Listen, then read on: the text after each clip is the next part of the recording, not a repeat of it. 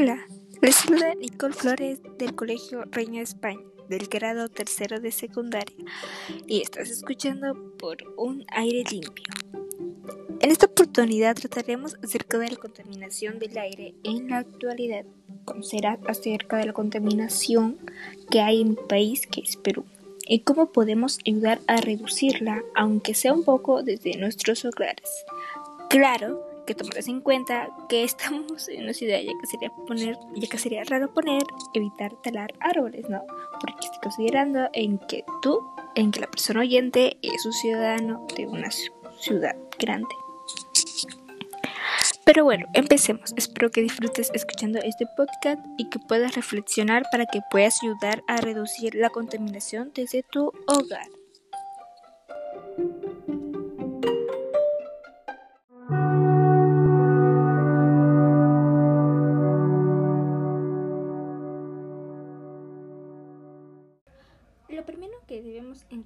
Como contaminación del aire es que es un proceso mediante el cual el aire percibe toxinas totalmente tóxicas provocadas por la quema de basura, el humo de las empresas, el humo de los carros, autobuses, entre otros.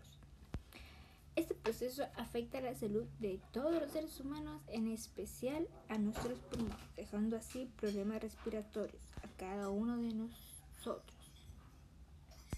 Por ello, es totalmente recomendable que se eviten esquemas y que las empresas estén totalmente lejos de las viviendas. Pero, ¿qué tan serio tomas tú la contaminación del aire, no? Bueno, ¿sabías que en el caso de la estación Tupac Amaru en Comas, que presentó mayores concentraciones? La contaminación se debe que no solo la cantidad de vehículos que circulan por esta vía, sino además a una contaminación importada procedente del oeste, zonas industriales de Lima y Callao, que al encontrar una barrera física, cerros aldeños, permanece en el área de comas. También sabías que en el Instituto de Salud del Niño atienden anualmente 12.750 casos de menores con plomo en la sangre de Lima y Comas, en Lima y Comas se encuentra el mayor número de esos casos. Por otro lado, el 20% de las personas afectadas por la contaminación del aire sufren dolores de cabeza, mientras que al 25% padecen mareos, vómitos y desmayos, lo que a la larga causa daños cerebrales permanentes. A su vez, el hecho de inhalación de monóxido de carbono puede llevar a la muerte por complicaciones pulmonares. Entonces, la importancia del aire que respiramos es innegable. Puede sobrevivir 40 días sin comer, unos días sin líquido, pero solo unos minutos sin respirar. En este caso, el aire se vuelve muy peligroso por la falta de algunos compuestos y el exceso de otros. Esto puede producirse en alergias, problemas respiratorios, resfriados, náuseas, irritación y dolores de cabeza. Pero lamentablemente aún así la gente de nuestra localidad y país no aprende y sigue contaminando peor.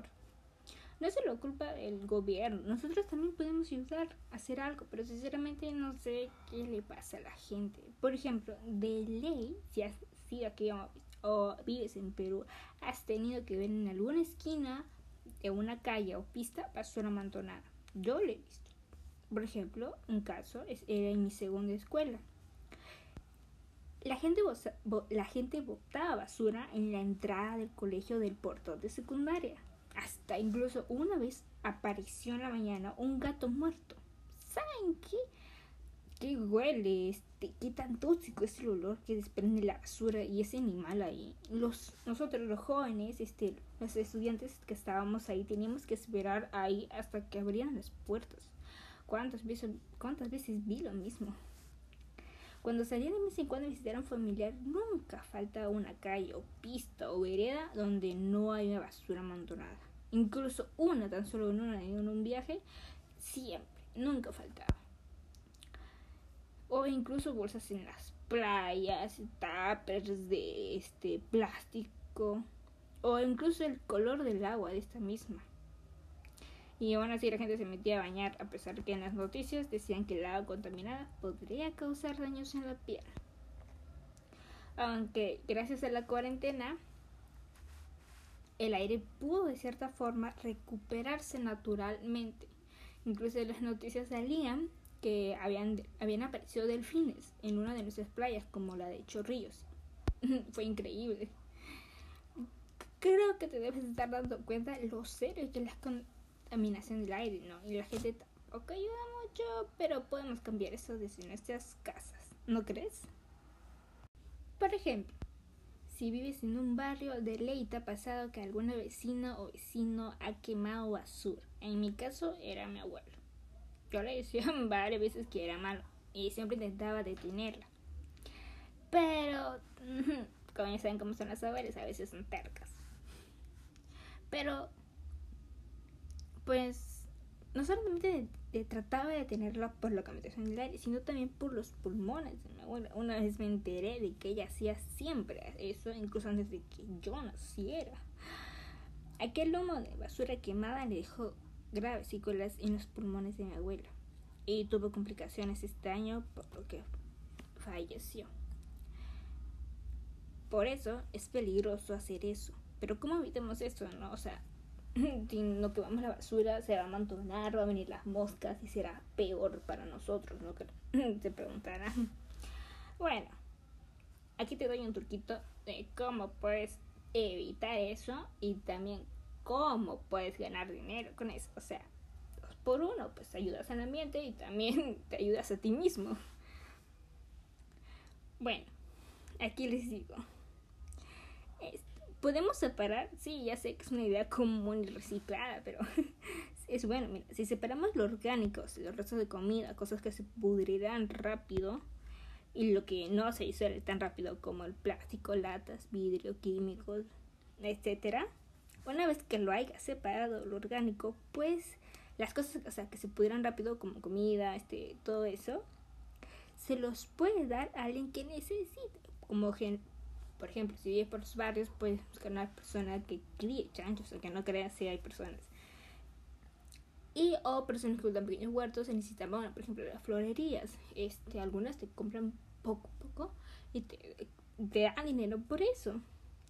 Por otro lado, el plástico, latas, vidrios, papeles, fierro, puedes venderlo depend bueno, dependiendo en qué país estés. Pues el el, ¿cómo se llama? el cierto peso, por ejemplo, de papel, del vidrio, de las latas, incluso del fierro, de los fierros, este, tiene un cierto valor de dinero, ya sea soles, pesos, etc.